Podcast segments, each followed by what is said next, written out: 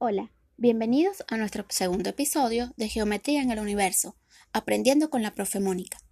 Hoy nuestra interrogante es, ¿el rectángulo dorado, una figura con la proporción divina?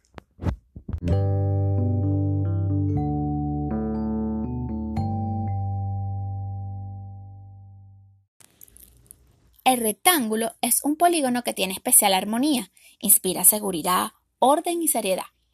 Tiene cuatro lados, siendo cada uno igual y paralelo a su opuesto, es decir, con una proporción 2 a 2. Además, sus cuatro ángulos son iguales y rectos. Sus diagonales son segmentos de rectas que unen dos vértices no consecutivos y se pueden calcular a partir de la longitud de dos de sus lados contiguos, utilizando la ley del paralelogramo o el famoso teorema de Pitágoras.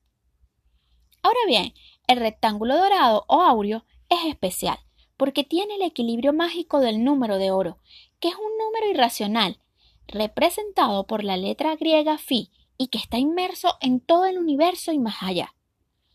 Se tiene un rectángulo dorado cuando la razón de sus lados cumple la divina proporción o el valor áureo de aproximadamente 1,618. Los griegos lo consideraban de particular belleza y por eso lo utilizaban mucho en sus diseños arquitectónicos, dándole un tratamiento geométrico y estético. El rectángulo de oro tiene la gran propiedad de permitir a partir de él obtener una infinidad de nuevos rectángulos dorados. Es un proceso iterativo que consiste en quitar a cada rectángulo áureo un cuadrado, quedando entonces un nuevo rectángulo dorado. Además, si se unen mediante arcos de circunferencia los vértices consecutivos de los cuadrados, se obtiene una curva especial llamada espiral de Durero, siendo esta otra propiedad súper interesante de este polígono con proporción divina. Así, este rectángulo, utilizado por arquitectos, profesores, pintores, fotógrafos, es muy común a lo largo de nuestra historia.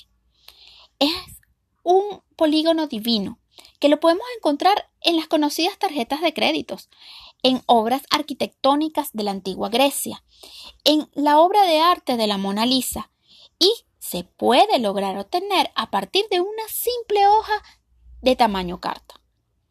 Te invito a investigar cómo realizar un rectángulo de oro, hacer uno y sacar tus propias conclusiones sobre este armonioso polígono.